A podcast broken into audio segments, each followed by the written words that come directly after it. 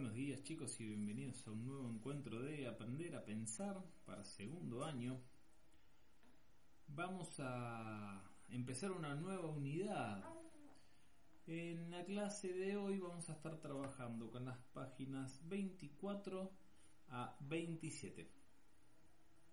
En esta sección vamos a realizar una primera aproximación al concepto de innovación antes de que ustedes empiecen con las actividades, ¿sí? Eh, me parece que está bueno eh, revisar la página 24, ven que dice eh, algunas de las cuestiones que aparecen en la página 24. ¿Cuál de estas aplicaciones crees que se descargará más veces?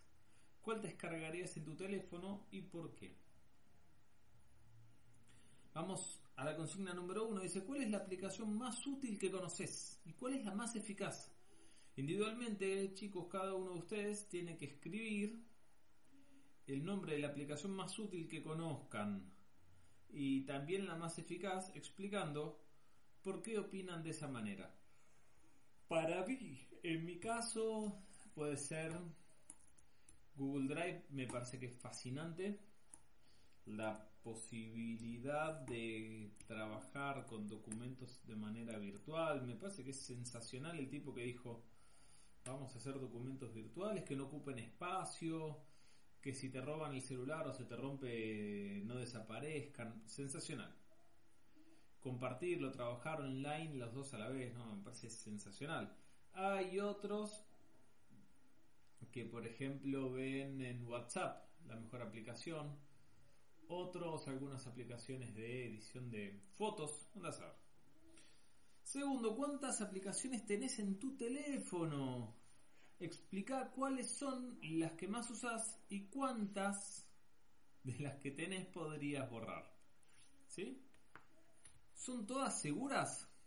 La consigna 3. ¿Cómo podés saber cuáles son dañinas?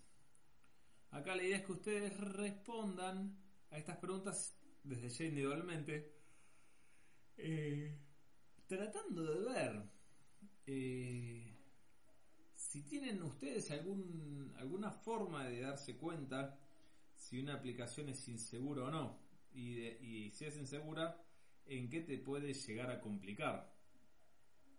Eh, por ejemplo, está la, la opción de verificar en Google, ¿no? Por ejemplo, la opción de, verificar aplicaciones de, Google Play.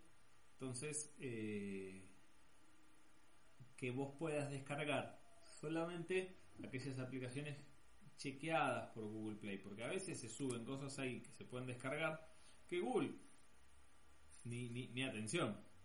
La consigna 4 dice, ¿crees que son crees que una novedad y una innovación son lo mismo? Eh, acá es una pregunta bastante valiosa que es para pensarla a largo. O sea, algo nuevo y algo innovador es lo mismo. Una opción de respuesta puede ser que no. Una novedad es algo que acaba de aparecer y una innovación, una creación o una modificación de un producto. ¿Sí? Bien, vamos a pasar a las páginas 26 y 27. En esta sección que tiene que ver con el entrenar la mente, eh, quiero ver la capacidad que tienen ustedes de proponer soluciones, soluciones nuevas a problemas o situaciones ya conocidos.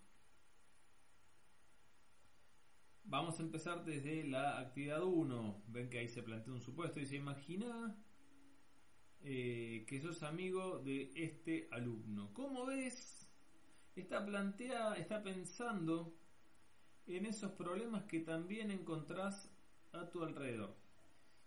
Y para los que seguramente nunca te pusiste o te detuviste a buscar soluciones. Inicialmente, chicos, yo les, les pido, ¿no? Que mm, que lean el problema que se plantea en la página 26 y que piensen en una solución distinta a la que ya eh, probó el protagonista de la historia para tratar de ayudarlo. Posible respuesta podría ser modificar el espacio de estudio, trabajar en otro lugar, bajarse la aplicación Self Control para bloquear determinadas páginas web durante un tiempo y así evitar distraerse. Creo que iPhone tiene también una, una opción de limitar ciertas aplicaciones. Me parece que puede ser muy útil en estas situaciones. Consigna 2. Usar la siguiente rutina de pensamiento para proponer soluciones nuevas a problemas que ya conoces. Esto lo pueden hacer individualmente, lo pueden hacer en parejas que ustedes elijan o en pequeños grupos, ¿no? O sea, en parejas de dos, de grupos de tres o de cuatro. No más de eso. Eh, para que puedan ustedes percibir también más dificultades y soluciones gracias a la ayuda de sus compañeros. En un primer momento, cada uno de los pequeños grupos o, o parejas tiene que hacer una lista de las dificultades que suelen afrontar en su vida cotidiana. Después seleccionarán de mutuo acuerdo la que más les gustaría solucionar y la describirán en la primera fila de la tabla. Empleando alguna frase como he observado que si yo qué sé, por ejemplo, he observado que cuando ha llovido muchas personas mayores eh, no pueden usar los bancos del parque porque se les moja la ropa y las cosas que llevan y deben permanecer de pie mientras sus nietos juegan. Entonces, la idea es que ustedes traten de analizar distintas posibilidades de solución y que traten de redactar una pequeña conclusión eh, en esa fila en esa fila que está al final de la tabla. Eh, por ejemplo, el problema lo está causando la lluvia y la reducción. A ver, ya que es que cada vez hay menos gente que puede ayudar, que solo hay una persona de mantenimiento para secar todos los bancos. Me siento triste e impotente a ver que las personas mayores deben permanecer de pie o irse a otro lugar, por ejemplo, ¿no? No podría eliminar ninguna de las causas, pero sí buscar la manera de minimizar los efectos. Muy bien. Y después, posteriormente, cada grupo comentará cómo les gustaría que fuera la nueva situación, cuáles podrían ser las posibles soluciones y cómo podrían llevarlas a cabo. Por ejemplo, crear una red de voluntarios que se acerquen a secar los bancos del parque cuando, cuando llueva. Consigna 3 y última, ¿te ha resultado útil seguir estos pasos?